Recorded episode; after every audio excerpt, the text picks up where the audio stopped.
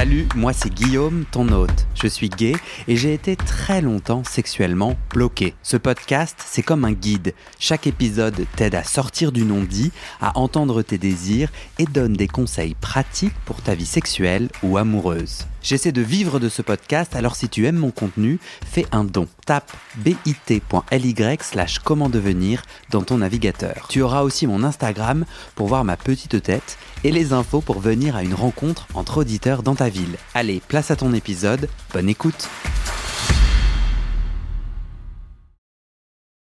Encore aujourd'hui en France, des jeunes lesbiennes, gays, bi ou trans sont rejetées par leur famille quand ils ou elles font leur coming out.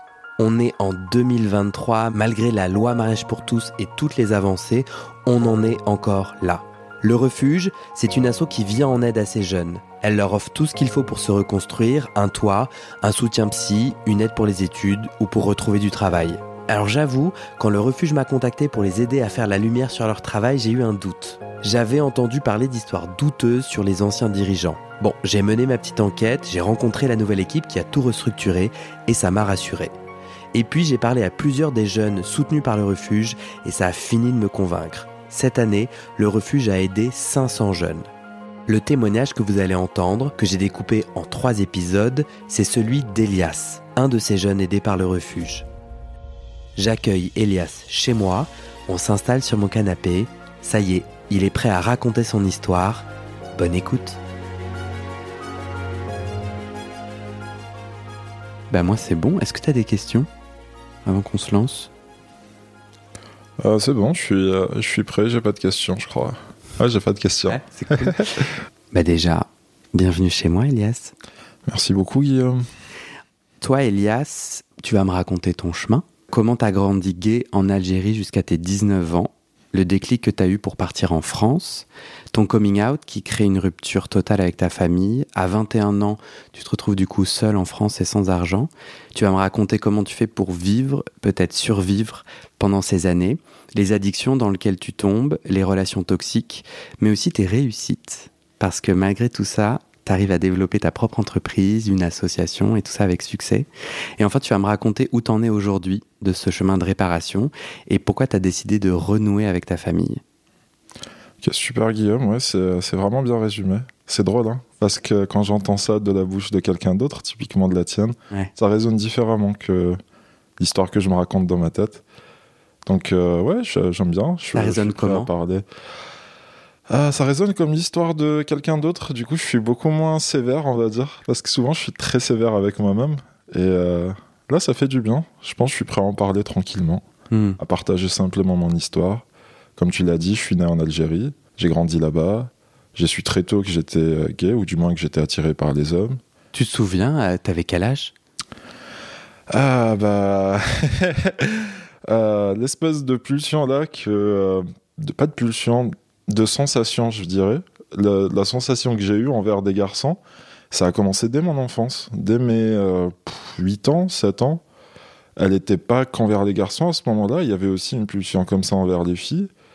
Mais euh, celle avec les garçons, elle était là à ce moment-là, avec des camarades de jeu, avec euh, des camarades de classe. C'était comme un petit truc en plus hmm. que je pourrais pas aujourd'hui euh, mettre un nom dessus. Hein. Très clairement, une petite sensation d'enfant. Ouais. Pareil pour moi, c'était à peu près la même, au même âge. Ça ouais. Mais moi, c'était envers mon surveillant.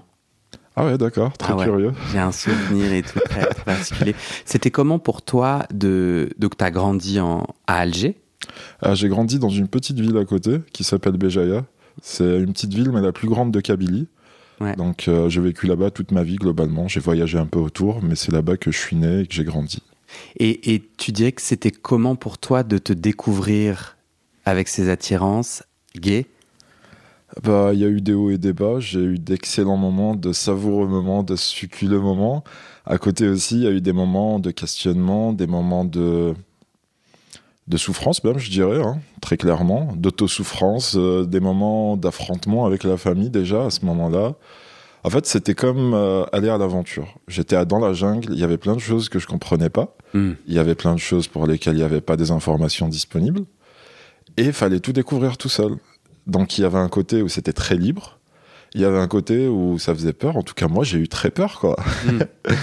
Parce que euh, donc t'as pas d'informations sur l'homosexualité, t'es un enfant, mais tu comprends qu'il faut pas, c'est ça? Tu comprends déjà qu'il y a un souci ou pas? Alors, euh, la compréhension de ce souci, pour moi, elle est venue bien plus tard. Elle est venue vers mes 12 ans, quelque chose comme ça.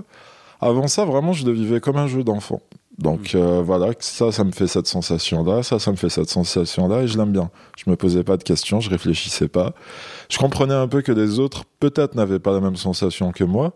Bizarrement, ça me posait pas spécialement problème, parce que voilà, on n'en parlait pas non plus. Ça restait un peu euh, pour moi dans. Je le vivais seul, en fait, concrètement. Mm. Ouais. Puis à mes 12-13 ans, euh, spécialement à mes 13 ans, euh, c'est là que j'ai pu avoir ma première relation avec un garçon qui était franchement que sexuel elle a duré un an, c'était un garçon de mon âge. Et là, par contre, je comprenais qu'il y avait un truc où il fallait pas en parler, parce qu'on passait d'excellents moments, mais c'était à chaque fois en cachette. La première fois, c'était on jouait à cache-cache la nuit, et on s'est chopé à ce moment-là. Donc, euh, et puis après, on a fait ça pendant un mois. Donc, euh, et puis le reste de l'année, c'était vraiment en cachette et on n'en parlait pas. Et je comprenais qu'il y avait, ou du moins, j'avais une sensation d'oppression à l'intérieur de moi, un peu comme s'il y avait un poids sur mon torse. Hmm. Et euh, là, j'ai compris qu'il fallait pas forcément en parler. Et puis, euh, j'ai eu un peu plus d'informations sur des films américains, en fait, très clairement, où j'entendais par exemple le mot gay, le mot homo, mais je savais pas quoi mettre dessus. Genre, euh, comme anecdote, je me rappelle, euh, j'en parlais avec mes meilleurs amis de l'époque, qui savaient absolument rien de tout ça, bien sûr. Et je leur disais, ouais, vous savez, être gay, c'est genre être attiré par les filles, mais sans avoir des envies sexuelles envers elles. Parce que je comprenais pas vraiment. C'était les mots que je mettais moi dessus. Hmm. Et voilà, j'en étais là à mes 13 ans en tout cas. Tu, tu m'as raconté euh, un petit peu, pour toi c'était une, une, première relation amoureuse saine. C'est ça, à 13 ans, c'était joli pour toi? Ah Oui, complètement, euh, parce que euh, bah, le garçon avec qui j'étais à ce moment-là, c'était un peu pareil. Bon, ça allait pas dans l'émotionnel, ça allait pas dans autre chose. que le sexuel. Ouais, que le sexuel. et, au final, pour moi, ça a beaucoup résumé mon homosexualité en Algérie, cette, cette histoire-là. Pourquoi? Euh, Parce que ça a été souvent très sexuel. Euh, vraiment, pour moi, le sexe était très simple à trouver, très simple à partager. Cette intimité-là, en fait, j'aimais bien la partager. Pour moi, elle était assez authentique. Sachant que euh, les autres gays que j'ai rencontrés, ou simplement les hommes qui étaient attirés par des hommes, parce que je peux pas mettre forcément l'étiquette gay sur tout le monde, et j'ai pas le faire, en fait, ils mentaient. Soit ils mentaient sur leur prénom, soit ils voulaient pas hum, qu'on se connaisse vraiment, soit ils mentaient sur là où ils habitaient. En fait, pour moi, la seule chose réellement authentique, c'était cette intimité-là sexuelle. Tu les rencontres comment, ces autres hommes? Comment t'es gay, en fait? Parce que t'es dans le placard, tu l'as dit à personne ah bah chez nous c'est pas le placard, c'est le débarras. Il y a plein de trous dans le mur. et euh, alors euh, pour revenir euh, parce que j'ai pas complètement répondu à la question précédente. Pour moi c'est la première relation sexuelle saine j'ai vécu des attouchements quand j'étais enfant. J'ai subi aussi un viol, ce qui ce qui est arrivé et puis j'ai travaillé là-dessus. Je pourrais je peux donner aucun conseil là-dessus parce que chacun son expérience et chacun son vécu. Juste, on peut se relever de tout et on peut vivre avec tout, concrètement, factuellement. Je le dis et je le partage. Euh, mais du coup, pour moi, c'est pour ça que c'était la première relation euh, sexuelle saine. Parce qu'après, avant et après, en fait, il y a ce que je peux appeler un peu des gens euh, pervers. Je mets ces mots-là et j'ai même entendu dans le podcast que tu avais tourné avec Ayman, du coup, ce mot-là revenir parce qu'il y a une façon de communiquer en Algérie qu'on est gay, en fait, qui passe par les yeux, par le regard par euh, une certaine intuition aussi et une certaine intention. Euh, alors, euh, ça m'est arrivé de rencontrer. J'ai rencontré des gens comme ça, super sympas, avec qui j'ai passé de bons moments. Donc, ça veut dire tu tu es dans la rue. Donc là, à ce moment-là, tu as, as moins de 17 ans et tu marches dans la rue, tu rentres du lycée. Ouais, je rentre du lycée. Ou alors. et il y a un regard qui se croise et tu comprends quelque chose. Ah ouais, complètement. Ah ouais, je comprends euh, complètement quelque chose. Et puis, ça me parle. Hein. Euh, je me retourne, la personne, je vois qu'elle a compris, on marche deux pas et puis on se retourne. Alors des fois, j'ai été abordé par des personnes, des fois, j'ai pas trop été frotté dans des transports. en fait, moi, concrètement, l'anecdote qui parlerait de ça, c'est euh, j'apprenais le Coran dans une mosquée à Béjaïa, du coup. Et il y avait un petit parc à côté de cette mosquée. En fait, ce petit parc, c'était un peu le lieu de déprave de la ville. Donc, euh, il y avait des prostituées, mais il y avait aussi des gens gays qui se rencontraient là-bas, de tout genre et de tout horizon, comme on dit. Et en fait, euh, quand je descendais de cette mosquée pour aller prendre le bus pour rentrer chez moi ou pour marcher à pied, c'est à ce moment-là que je commençais à croiser des regards vraiment. Et puis je comprenais que des gens allaient vers ce parc-là pour faire ça. Du coup, en fait, euh, ça a été mon, mon, comment on appelle ça, ma base Mhm. pendant 2-3 années après. De mes 14 à mes 16 ans, je rencontrais beaucoup de, euh, pas de garçons pour le coup, beaucoup plus des hommes Mm. là-bas, dans ce coin-là. Et du coup, tu as des relations sexuelles dans ce parc Ouais. Et, tu- et qu'est-ce qui se passe dans ta tête? Toi, tu te dis, euh, t'es bien Euh, T'es inquiet? Bah, j'étais euh, j'étais entre le bien et l'inquiet en fait. J'étais vraiment éloigné de ce que je ressentais parce que j'avais un peu de, de vie ouais concrètement. J'avais une vie avec la famille avec euh, avec l'école avec la religion parce que j'ai un bon bagage religieux. Enfin j'ai appris presque tout le Coran j'ai euh, j'ai fait des compétitions coraniques, euh, j'ai, enfin un bon passé là-dessus, comme on dit, enfin comme je le dis en tout cas moi, ouais, j'ai un bon bagage islamique. Et euh, ça en fait c'était un peu pour moi ma propre bulle, un truc à part, un truc qui avait que moi qui le savais, et euh, un truc que je vivais en fait voilà en toute liberté. Pour moi c'était un peu de la liberté. Dans cet enseignement religieux, tu captais une homophobie? Euh, franchement, oui, dans le sens où, euh, dans les sources religieuses qu'on nous présente, avec les explications qu'on m'a présentées en tout cas, euh, l'homosexualité, on n'en parlait pas, mais quand on en parlait, c'est euh, sur le, sous le mot liwat. C'est avec euh, bah, l'histoire de Sodome et Gomorre, donc c'est le peuple de qui, euh, qui globalement avait accueilli euh, Dieu pour les, euh, pour les tester, avait envoyé des anges super beaux sous forme de jeunes, voilà, super beaux, magnifiques et tout. Et puis le prophète les a hébergés chez lui, et puis son peuple voulait les violer, et puis globalement c'est ça, Dieu a retourné la terre contre eux, il les a tous massacrés, il a envoyé des pierres de feu, des trucs comme ça. Un vrai manga quoi. Et toi, du coup, au moment où on te raconte ça, Ouais. tu penses quoi de tes, de tes allées et venues dans le parc? Genre, ça t'impacte, Euh, tu connectes ou pas du tout? Euh, Je pense que je connecte pas parce que je voulais me protéger, quoi, simplement. Et puis parce que à l'âge de 7-8 ans, déjà, je traînais un peu la religion comme un délire collectif. Genre, euh, pff, je m'étais dit, ok, les gens. En fait, j'ai subi trop de pression pour euh, exceller là-dessus, ou peut-être c'est moi qui me mettais la pression pour exceller là-dessus, très jeune. Et en fait, j'ai décroché, ouais, mais très jeune, en fait, j'ai décroché. Je me suis dit, non, c'est trop du délire, en fait. Ça n'a pas trop de sens, ça me fait pas sentir bien. Du coup, je faisais déjà semblant de prier, des trucs comme ça. J'allais au courant parce que j'aimais bien participer aux compétitions, parce que j'avais des cadeaux, des sous qui tombaient. bah ouais. Et euh, ouais. Du coup, en fait, euh, pour moi, c'était comme du théâtre, tout ça, en fait. Mm. Je vivais ça à l'intérieur de moi, j'étais loin de tout ça, je le vivais simplement. Je me laissais aller. Moi, je me souviens de mes années dans le placard. Euh, J'avais des symptômes, c'est-à-dire euh, comme je m'enfermais et que je m'interdisais de dire. Tu vois, il y avait un, choc dans ma tête entre mon désir euh, réel homosexuel incontrôlable et l'envie de ne pas l'être. Quoi, je me refoulais. Donc j'avais des crises d'angoisse, j'avais différents types de symptômes, tu vois, de santé mentale. Est-ce que toi, t'as eu la même chose? Alors, euh, moi, je dirais que si peut-être c'est lié à ça, peut-être pas, mais en tout cas, j'ai eu un peu de mutisme. Donc, euh, je parlais, j'avais du mal à parler, j'étais un peu bloqué dans moi. Et euh, qu'est-ce qu'il y avait d'autre comme symptômes? Peut-être ouais, un truc un peu addictif aussi, parce que euh, je regardais beaucoup, beaucoup de séries, énormément de séries, ou alors peut-être pas, je sais pas si je mettrais ça sur l'addiction. En tout cas, j'avais un complexe d'infériorité envers les autres, très clairement. En fait, euh, ouais, le truc de l'imposteur et tout, ça me parlait assez bien pour ce moment-là. J'avais du mal à aller parler aux gens. En fait, je me sentais comme une merde face aux gens, concrètement. Et euh... ouais, globalement, c'est ça. En lien avec ton homosexualité ou tes désirs envers des hommes Ouais, je dirais ça. Peut-être après, euh, pas que ça, parce que euh, bah, mes désirs envers des hommes, à ce moment-là, ils étaient impactés par des choses que j'ai vécues aussi dans le passé et que j'ai subies. Tu Mais- veux en parler? Ah ouais, ouais, on peut en- euh, je peux en parler, ouais, concrètement, euh, ouais. En fait, avant mes 4 ans, j'ai eu des attouchements avec le fils de ma nourrice, qui était bien plus âgé, qui avait la vingtaine. Et je m'en rappelle, en fait, j'ai eu ces flashs-là toute mon enfance, et puis même après, pendant mon adolescence. Et euh, je me suis fait aussi euh, violer avant mes 10 ans par un adulte dans notre quartier.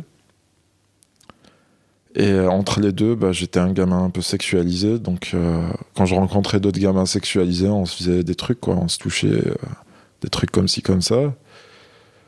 Et pour ma part, j'ai ressenti un gros impact sur ma vie à ce moment-là, oui, clairement et certainement. Je sais que par exemple, je faisais d'énormes bêtises envers mes parents, genre j'ai failli cramer notre maison, des trucs comme ça je pense que je, voulais juste euh, qu'ils me protègent, je voulais attirer leur attention, et c'est ok. Hein. Genre, ils ont fait comme ils ont pu, peut-être mm. qu'ils comprenaient pas, peut-être il n'y avait pas grand-chose à faire. C'est pour ça qu'il y a des professionnels dans ces domaines-là. Mm. Des fois, on peut rien y faire. Hein. C'est comme être malade, aller vers le médecin, c'est pareil. Mm. En tout cas, je parle du, vraiment de l'aspect euh, abus et viol. Parce que, au-delà de notre sexualité, en fait, on peut tous subir ça. Euh, c'est quoi un gamin sexualisé? Bah, c'est un gamin qui, euh, qui, euh, qui cherche le sexe, en fait. Qui, certes, son corps n'est absolument pas fait pour capter ce que c'est le sexe, ni pour faire du sexe, mais qui a été perturbé parce que c'est comme si, en fait, on lui faisait apprendre un langage pour lequel il n'est pas capable de l'apprendre simplement physiquement.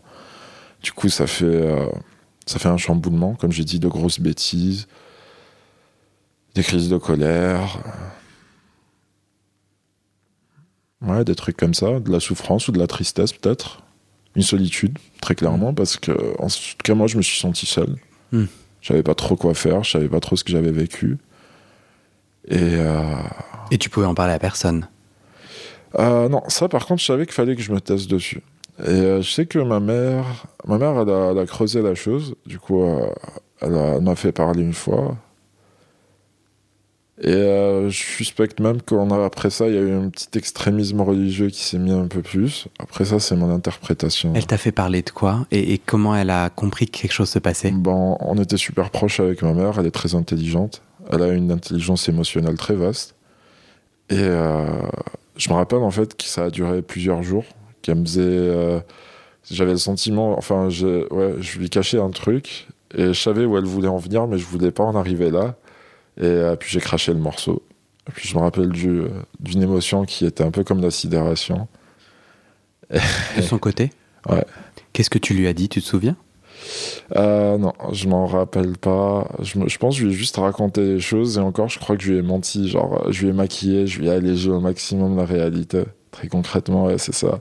Et est-ce que tu, tu lui là, tu parles des abus que tu as subis ou bien de, de, tes, de, tes désirs euh, sexuels, du parc? Ah là là, je parle que des abus. Pour le parc et tout, euh, j'en ai jamais parlé. Fallait pas le savoir, je savais pas où elle traînait son truc, je savais pas savoir où je traîne mon truc. Hmm. Non, là, je suis vraiment dans l'enfance où euh, vraiment c'était. Ouais, c'était plus les abus. C'est pour ça que je mets la sexualité plutôt à partir de 13 ans. Parce qu'à ce moment-là, je la vivais un peu comme quelqu'un de proactif. Donc, euh, je la vivais. J'étais là. C'est pas un truc euh, qui me tombait dessus et que je comprenais pas et que euh, qui avait en fait cette espèce de goût malsain. Malsain dans le sens où je me sentais pas bien après. Hmm. Donc, après mes 13 ans, bah, il y a eu du coup de la sexualité plus tranquille, enfin plus saine, avec quelqu'un de mon âge. Et puis, après cette expérience-là, dans le parc, par exemple, je lui en avais pas reparlé, mais il y avait aussi ce côté-là un peu abus, mais j'allais beaucoup le chercher moi-même. Dans, dans le sens où euh, j'allais chercher des personnes, en fait, qui m'attiraient pas forcément. Vraiment pas du tout, même. Ou alors elles venaient me chercher, et euh, puis euh, on baisait. Et ça a duré pendant 2-3 ans. C'était un peu les moments de mon, de mon, adolescence qui étaient assez corsés pour moi. Je cherchais un peu qui j'étais. Et euh, au final, bah, j'ai trouvé, hein, c'est bien. Mais euh, c'était bien difficile parce que, en fait, à ce moment-là, il n'y a pas de repère. Du coup, je tirais ce que je pouvais. Par exemple, euh, une anecdote dans ce parc-là, c'est que je posais des questions aux gens, en fait. Je leur disais, par exemple, toi, ça fait combien de temps que, que tu es comme ça? Me disait ouais j'ai toujours été comme ça j'ai toujours été les gens ils mettaient le mot vice par exemple derrière euh, le fait d'être attiré par des mecs euh, le mot euh, maladie pour certains le mot situation compliquée. Et puis surtout la majorité disait que chez toutes les personnes qu'ils avaient rencontrées donc dans ce cadre là en fait ça changeait jamais pour le restant de leur vie même s'ils se mariaient même s'ils avaient des enfants ils continuaient en fait. Et Il y en avait même un, il m'a dit Ouais, tu te prends pour un journaliste ou quoi Mais j'avais vraiment besoin de comprendre parce que je voulais être heureux, en fait, simplement. Et euh, je m'attendais pas à ce que ce soit mes parents qui euh, m'aident à arriver à ça, ni qui que ce soit d'autre, parce que euh, j'associais pas forcément leur amour à mon bonheur. Hmm. J'avais qu'ils m'aimaient pour quelque chose, ils m'aimaient pas gratuitement, enfin ils m'aimaient réellement, hein. mais peut-être tous les humains aiment comme ça, ou du moins c'est comme ça que je le vois. Et euh, du coup, en fait, j'ai fini le chapitre du parc après ces moments-là. Après avoir posé toutes ces questions et puis après avoir compris que non, en fait, là, j'allais pas trouver ce que je voulais et je me sentais pas heureux, en fait, à faire ça. C'était très compulsif. C'était pour échapper à des choses. Et puis, euh, un peu après, euh, en fait, faut savoir que je regardais beaucoup de porno aussi. et euh, je regardais au début du porno hétéro, et puis euh, une fois comme ça, je suis tombé sur une vidéo de porno gay, et ça m'avait fait un déclic. Ça m'a fait tchac tchac, ah ouais, c'est ça. du coup, j'ai commencé à regarder ça, je téléchargeais des vidéos dans notre PC de famille et tout. Savoir que, que mon père travaille en informatique. Hmm. donc, ça s'est vite fait découvert. Et euh, coup, mon père, il m'a, à ce moment-là, on construisait une maison ailleurs. Donc, euh, il m'a dit, ouais, viens, on va aller, on va aller faire des travaux dans la maison, un truc comme ça. Je lui dis, ok, d'accord, j'ai trouvé très bizarre. Je me rappelle comme aujourd'hui. Et euh, j'ai pris la voiture avec lui, tranquillou. J'avais 15 ans, je crois, à ce moment-là, 16 ans. Et sur le chemin de la voiture, il me dit, ouais, j'ai vu sur le PC des vidéos de trucs et tout et tout. Bah, je lui dis non. ah ouais, autant commencer par nier déjà. et puis, euh, il m'a dit, ouais, euh, tu sais, qui t'a montré ça et tout, tu sais, c'est un truc de singe et tout, euh, c'est pas normal. Bah, je lui dis personne. Je trouvais ça sur Internet. Et, euh, et puis il insistait sur le fait, il me disait ouais c'est pas un truc euh, d'être humain, euh, ça, ça marche pas comme ça et tout et tout, vraiment un truc d'animaux, des choses comme ça. Il m'a filé une gifle, ce qui est léger parce que il m'a déjà frappé plus. Enfin ça, le fait de se faire frapper en tout cas, ça peut être un truc très culturel chez nous, dans l'éducation en tout cas.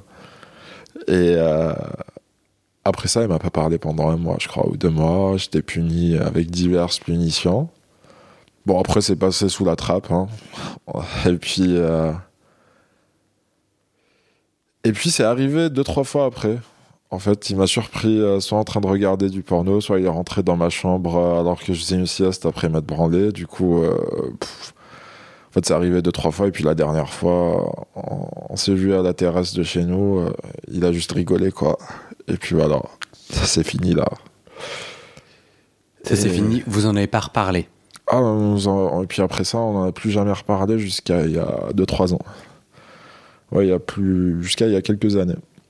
Oui, c'est devenu le silence. Après ça, je commençais. En fait, j'ai découvert euh, la sphère un peu gay, on va dire, en Algérie. Euh, à travers de faux profils Facebook, à travers euh, Grinder un peu plus tardivement. J'ai continué à rencontrer aussi. Euh, j'allais à la salle de sport. Euh, du coup, euh, le soir, je finissais à 22h, 22h30. C'était propice un peu à la rencontre. Et puis même à la salle de sport, hein, c'était propice à la rencontre aussi. Hein, c'était sympa. Et Tu parles d'une sphère gay, ça, veut dire quoi? C'est c'est des événements, c'est des parce que tout se fait dans le secret. Ouais, tout se fait un peu en mode souterrain. Après, comme tous les milieux, on va dire, Enfin, c'est comme les milieux globalement en Algérie, le sexe c'est tabou. Donc euh, même le milieu hétéro où les gens niquent, euh, bah, c'est des petites soirées en, appart. Euh, c'est si c'est dans la prostitution, c'est des endroits précis. Et ne, rien ne se dit en fait. On peut être une personne lambda et tout se passe autour de nous et on s'en rend absolument pas compte. Et pour la sphère gay, bah, du coup, c'était des petits groupes de personnes qui se connaissaient entre elles. quoi. C'était un peu du bouche à oreille. Euh, moi, je suis rentré dedans avec le faux profil Facebook. Donc euh, voilà, j'ai créé un Facebook, j'ai mis un faux nom, un faux prénom. j'ai mis une photo de mon torse et puis euh, c'est parti. genre, invité des personnes par-ci par-là, je me suis fait des amis, j'ai rencontré des plans cul, j'ai rencontré des personnes simplement, j'ai rencontré des groupes de personnes. Et c'est ce que j'appelle du coup la sphère gay parce qu'au final tout le monde se connaît sans se connaître. C'était cool? Ouais, ouais, j'ai bien aimé franchement. belle expérience, très riche. j'ai rencontré des personnes même en dehors de ma ville, des personnes qui sont toujours aujourd'hui mes amis, et euh, peut-être qu'ils seront toujours. Hein. Hmm. Et euh, j'ai bien aimé. Ouais, ouais, j'ai bien aimé. J'ai eu mon premier amour aussi avec un garçon à l'âge de 17 ans qui venait de ma ville natale, mais avec qui on a arrêté au bout d'un moment parce que. Parce qu'il faisait des cauchemars, euh, parce qu'il mangeait plus, parce qu'il vivait ça d'une façon très hardos, très euh, culpabilisante. Il se culpabilisait, il se sentait très mal. J'avais l'impression d'avoir franchi ce cap-là à ce moment-là. Genre, euh, ouais, ouais, j'avais grave franchi le cap. Pour moi, c'était, je pouvais pas mettre, je pouvais pas mettre le mot fierté derrière, forcément. Mais j'en avais déjà rien à faire un peu des gens autour de moi. Alors que lui, c'était être gay. Euh, et votre relation amoureuse euh, était une preuve que son cerveau. Euh, ah ouais, refusait complètement. Ah ouais, ouais, genre il s'affamait et tout. il faisait des cauchemars. il, retournait à la religion. Il faisait des conneries comme ça. Moi, je, pour moi, à ce moment-là, ça, c'était vachement quelques années en arrière. Genre... je savais déjà qui j'étais, je savais déjà ce qu'il en était, même si c'était pas aussi construit euh, que plus tard, ça sera dans ma vie. Mais je savais déjà en fait que je pouvais pas changer ça chez moi. Et hmm. que euh, à partir de là, c'était une valeur sûre pour moi, on va dire, de juste m'écouter et de me laisser aller là-dessus. Certes, euh, je me protégeais de l'environnement autour de moi, même si, voilà, globalement, le sexe en Algérie, je l'ai vécu dans la rue, je l'ai vécu dans des endroits un peu discrets, mais qui ne le sont pas vraiment, à la fac, euh, j'étais déjà surpris avec des partenaires par euh, des gardiens, par des personnes. En fait, euh, je le vivais en mode on menaçait la personne et puis on se cassait quoi. Genre, on prenait la force, on était souvent deux contre un, donc ça allait. On se frappait pas, hein, mais les gens ils avaient peur. C'est mm. ce que je voyais dans leurs yeux, c'était la sidération, genre oh oh oh. donc pour moi c'était vraiment un truc où j'avais, je le vivais ouais. Je savais que je pouvais pas par contre aller loin parce que j'ai rencontré des garçons qui, qui, étaient en relation, qui avec d'autres garçons depuis 7 ans, qui ont eu des relations longues, même jusqu'à 10 ans, qui ont commencé à habiter ensemble. À chaque fois, ce qu'ils me disaient, c'était que voilà, ça s'était cassé la gueule. Et euh, pour moi, peut-être euh, par rapport à mon schéma familial ou par rapport. J'ai toujours voulu avoir une famille, donc avoir un couple stable dans le temps. J'ai euh, jamais cherché en fait des petites relations. Quand je savais que je voulais partir de l'Algérie, j'ai arrêté de chercher des relations. J'ai eu des amourettes, j'ai eu des rencontres. Mais mais justement, c'est quoi ton déclic pour partir d'Algérie? Après ce garçon, en fait. Après ce garçon, j'ai eu une fille. J'ai pas eu une fille. Je suis sorti avec une fille avec qui c'était génial, très doux et tout. Je me suis rendu compte que c'était pas non plus ce que je voulais. Donc, euh, je me suis dit que voilà, je, je pouvais pas vivre heureux comme ça en Algérie. Parce que dans mon besoin de construire une famille, je voulais pas bousiller mes enfants en ayant des aventures ailleurs ou en étant simplement malheureux. Et euh, en Algérie, euh, je voyais que c'était impossible parce que tout le monde, en fait, le discours, je posais beaucoup de questions aux personnes que je rencontrais et souvent, en fait, euh, voilà, il n'y avait pas d'assumation, il n'y avait pas de bonheur, il n'y avait pas de sérénité, il y avait toujours une inquiétude ou alors un déni. Et. Oui, ce que tu voyais, c'est je peux être gay, mais ça devra toujours être caché, secret et dans un environnement où Genre, ça prenait au bout de, au bout de cinq rendez-vous, au bout de cinq rendez-vous sexuels, genre, quand même, c'est de l'intimité. Euh, tu te rends compte que la personne euh, qui t'a niqué, bah, elle t'a donné un faux prénom, tu vois. Ou alors, euh, elle t'a, elle t'a pas dit où elle habitait. Ou alors, bah, si vous croisez avec vos potes, vous vous parlez pas, enfin, on se parlait pas. C'était très gênant, en fait. Je trouvais mm. ça très, très malaisant. Ouais, simplement, je sentais un malaise, en fait. Et ça m'allait pas de sentir ce malaise. Voilà. je préférais être à l'aise. Parce qu'en plus, à ce moment-là, je, en fait, à mes 16 ans, je me suis dit, euh, voilà, nique le complexe d'infériorité, nique tout le monde. J'ai envie d'être, en fait, j'ai envie de me sentir à l'aise, quoi. Je mérite d'être à mm. l'aise. Je mérite euh, de parler aisément aux gens quand j'en ai envie. D'où la salle de sport, d'où, en fait, toutes ces démarches de, de non, en fait. Je, je prends le pouvoir sur ma vie, je vis. Et, euh, il faut que le reste. J'aime bien ça. Bah mm, et tu vas raconter dans le prochain épisode euh, l'arrivée en France, ouais, complètement. le déclic et la suite, ça te va? Ouais, ça me va complètement. Merci. Ouais, de rien. Comme Elias que vous venez d'entendre, plus de 1200 jeunes LGBT ont fait une demande d'aide au refuge cette année. Le refuge a besoin de nos dons pour continuer sa mission et aider encore plus de jeunes LGBT rejetés par leurs parents. Et si tu fais un don avant le 31 décembre, il te sera défiscalisé. Concrètement, si tu donnes 10 euros maintenant, ça ne te coûtera en fait que 2,50 euros. Pour faire un don, c'est super simple. Tu tapes bit.ly slash refuge don dans ton navigateur. Refuge don, c'est tout attaché et don est au singulier. Voilà. Merci. Et c'est la fin de cet épisode. Il y a plus de 130 épisodes à découvrir sur ce podcast. Ça fait beaucoup, alors je t'ai rangé les épisodes par thème conseils sur la sodomie pour ne plus avoir mal ou comment bien faire son lavement. Le BDSM, la bisexualité, couple ouvert ou exclusif, le racisme, le polyamour, etc. etc. C'est génial et c'est sur le site du podcast. Tu tapes bit.ly slash comment devenir dans ton navigateur. Ah, une dernière chose, ne t'en va pas, si tu aimes mon contenu et que tu veux que ça continue mais tu ne peux pas devenir un des 400 en me soutenant financièrement, tu peux m'aider en quelques clics. Écoute bien.